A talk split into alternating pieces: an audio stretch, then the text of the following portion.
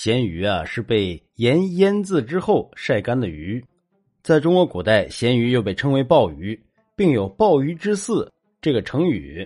当然啊，它不是我们现在吃的这种鲍鱼了。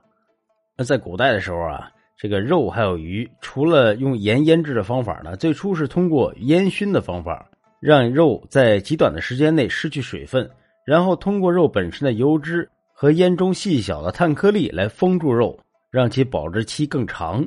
至于古人为什么不用盐这种便捷的方式去腌制肉呢？主要因为盐在中国历史上一直都是和国家的经济挂钩的。根据《蜀王本纪》中的记载可知。宣帝缔结中，始穿盐井数十所。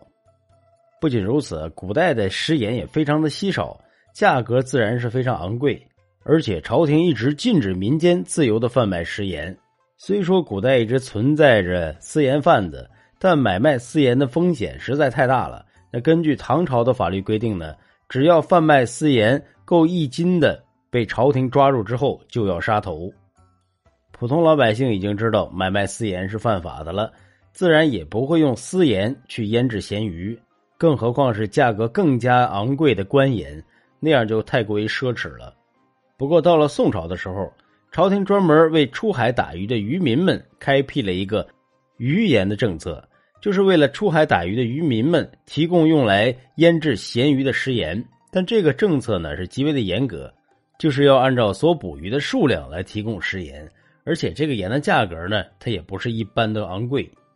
唐朝的黄巢起义就是由盐商发起的。黄巢起义的发起者黄巢本来就是一名盐贩子。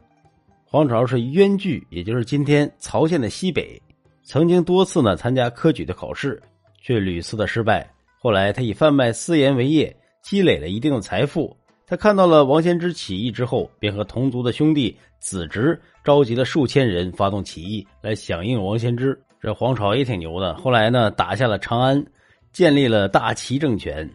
但是第二年，唐军开始发动反攻，黄巢一看打不过，他又只好呢退出了长安。黄巢起义前后经历了十年，也是唐朝历史上规模最大的农民起义。呃，黄巢起义结束后不久，唐朝也宣告灭亡了。